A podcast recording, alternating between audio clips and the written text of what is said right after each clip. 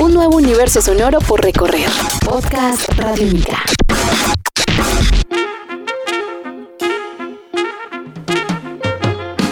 Bienvenidos a Simona Dice, este espacio en donde cruzamos fronteras solo con música, sin ninguna visa ni pasaporte. Hoy nos vamos a quedar en Colombia de la mano de un compositor y trompetista, Jorge Emilio Pardo, mejor conocido como El León Pardo.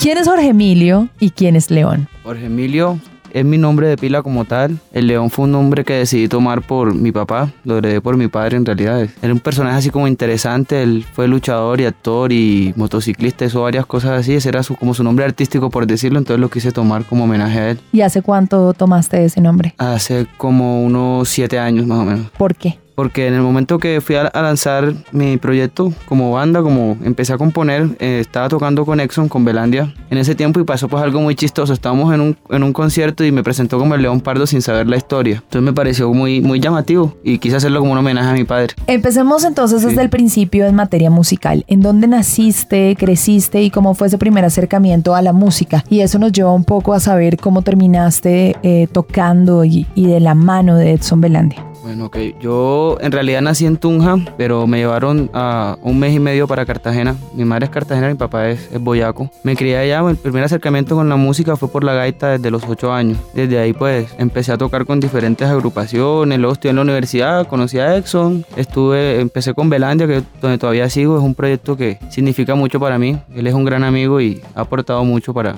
para mi vida, por decirlo así. Podcast Radiónica. Perdóname por ser tan cuchillero, por no. Bueno, aparte de eso, pues estudié composición, estudié trompeta. Mi mayor influencia como tal es la música de la costa norte, sobre todo de las gaitas. Eso, cuando te refieres a costa norte, ¿de qué estás hablando particularmente y qué encuentras ahí que no encuentras en el resto de la costa? Bueno, eh, más que todo es por, es por la influencia fue la rama por la que aprendí, fue la gaita. En realidad en la costa pues sí, hay, hay mucha variedad de ritmos y de géneros, pero eso fue lo que conocí, por, por, eso es que la tomo como tal. Y una cosa son los gaiteros tradicionales, ¿no? los que llevan toda la vida, pero un joven gaitero que igual también vive en la ciudad, ¿cómo, cómo es esa relación con la gaita y las influencias? Tú agarras una gaita y te pones a tocar cumbia o de la gaita saltas al jazz o de la gaita saltas a la experimentación o la gaita está asociada exclusivamente a ritmos tradicionales. No, está influenciada la gaita que yo toco, pues por ritmos tradicionales, pero en realidad es una experimentación que estoy haciendo. Como tú lo has dicho, pues yo no soy un gaitero de los viejos, de los pueblos, no. O sea, tengo otras influencias, me gusta el jazz, me gusta el rock y ahí es donde nace mi música, esa mezcla de cosas. Y en el caso de la trompeta, ¿qué encuentras en ese lenguaje? También remitiéndonos un poco a, a Belandia, que es interesante hablar contigo, y el personaje que tiene la trompeta en Belandia, porque finalmente hay un carácter, la trompeta habla de alguna manera, eh, nos lleva como a escenarios muy nostálgicos y melancólicos, es, es bastante protagonista en muchas de las canciones que ha hecho Belandia y la Tigra. Claro, lo que pasa es que cuando, cuando empieza el, el ensamble de Belandia, pues yo en ese momento no estaba, era otro ensamble. Por razones en especial se desarmó ese ensamble y prácticamente quedamos Edson y yo y se arma la banda otra vez cuando nace el cuarteto. Cuando nace el cuarteto como que ya no se podía trabajar como trabajábamos con los siete. Entonces decidimos dividirnos las cosas. Entonces por esta parte es que la trompeta empieza a ser más protagonista. ¿Y esos lenguajes de la trompeta los construyes vos o cómo es el proceso de creación colectiva que tienen ahí? Bueno, tanto como creación colectiva nosotros aportamos con sugerencias y cosas así, pero las composiciones en realidad son en su mayoría todas de Exxon. Algunas líneas sí, pues tampoco es algo rígido, no, no. No hay balada. La canción de amor. Este podcast puedes descargarlo en radionica.rocks.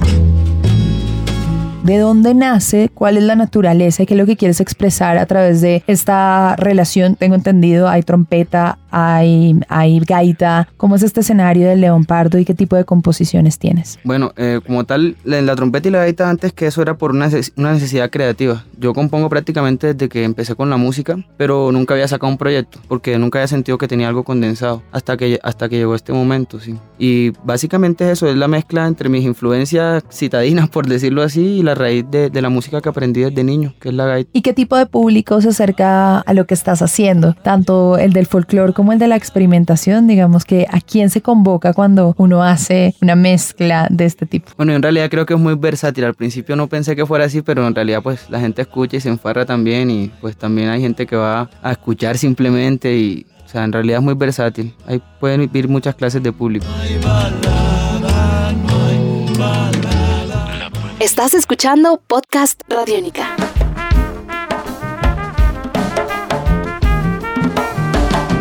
Para un joven como tú, ¿cómo es la plataforma en este momento, tanto como de la industria de la música independiente? Tú sacas un proyecto como León Pardo y que viene después, aparte de los toques. Bueno, como tal, pues todos sabemos que es, es un un largo camino, es pesado, pero más que todo yo me baso en, en, el envío, sí. La música mía se basa en el envío. Para mí es importante grabar, obviamente, se necesitan los discos, pero la esencia del león es, la, es el, el, escenario en ese momento. Pasan cosas muy interesantes ahí. ¿Por qué? Porque la música que yo estoy haciendo es totalmente expresionista, ¿me entiendes? O sea, hay cosas que pasan en el escenario. Hay una forma, hay una composición hecha, pero también hay mucha libertad. Entonces la gracia es que cuando estemos tocando estamos creando también en ese momento.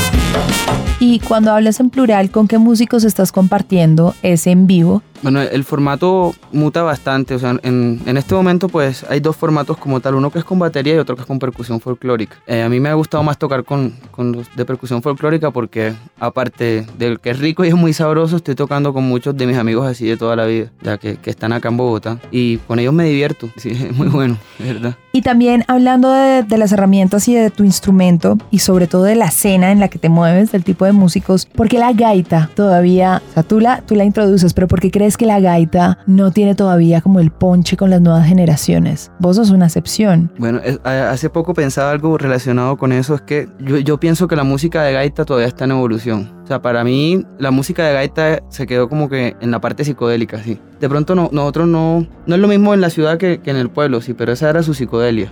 Esa era su forma de expresión. Y en este momento está en esa evolución. Yo pienso que la gaita apenas es que está surgiendo para la ciudad y para, para el resto de, de Colombia, pues. ¿Y para qué géneros interpretativos crees que funciona la gaita ahora? ¿Qué tipo de melodías o ritmos podría prestarle a otros géneros musicales o a otros instrumentos? ¿Qué podría aportarle? Bueno, por ejemplo, las melodías de la gaita son, tienen algo muy particular. Por lo general, todas son modales, entonces dan una, unas sensaciones muy interesantes. Por ejemplo, hay gaitas que te pueden hacer sentir como en el desierto o cosas así. Uh -huh. Entonces se pueden aplicar, esos lenguajes se pueden aplicar a muchos instrumentos melódicos. Puedes usarlo con una trompeta, con una guitarra. Y en cuanto a géneros, pues yo tengo un problema con géneros. Yo no creo con los géneros. No creo en los géneros en realidad, o sea, creo en la música. Entonces pienso que en la medida de lo que tú necesites con la música, va a estar ahí.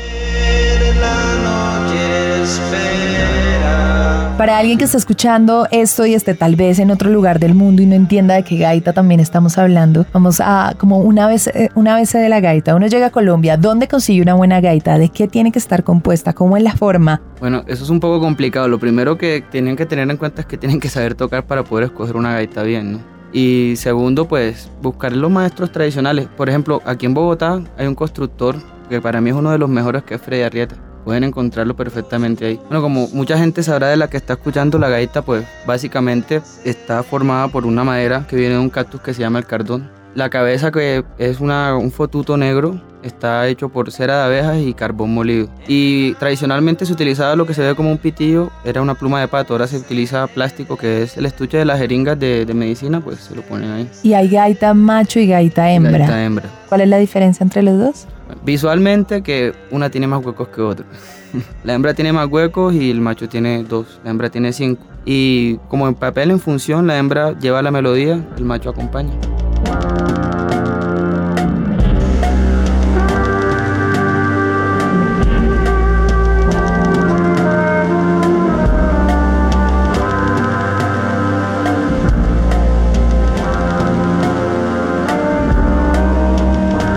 ¿Para dónde vas con Leopardo? Digamos, ¿te gusta el, el, ritual del en vivo por encima de la grabación? ¿A dónde quisieras llegar con este proyecto? ¿O eres muy de pensarlo como en el aquí y el ahora y punto? Pues en realidad, como mi máximo, mi máximo, ¿cómo decirlo? Mi, a donde quiero llegar, sí, mi máximo punto de llegada es como a, a la máxima expresión de mi composición. Que llegue a sonar perfecto y que lo escuche más gente. Eso es para mí como lo, lo a donde quiero llegar. Eh, bueno, mi nombre es Jorge Emilio Pardo, León Pardo, aquí desde Radiónica, agradeciendo mucho la invitación. Eh, pueden escucharme en SoundCloud como el León Pardo, en Facebook está como el León Pardo y en Wix el León Pardo. Cada palabra que acá se diga es necesaria para tu cabeza. Podcast Radiónica.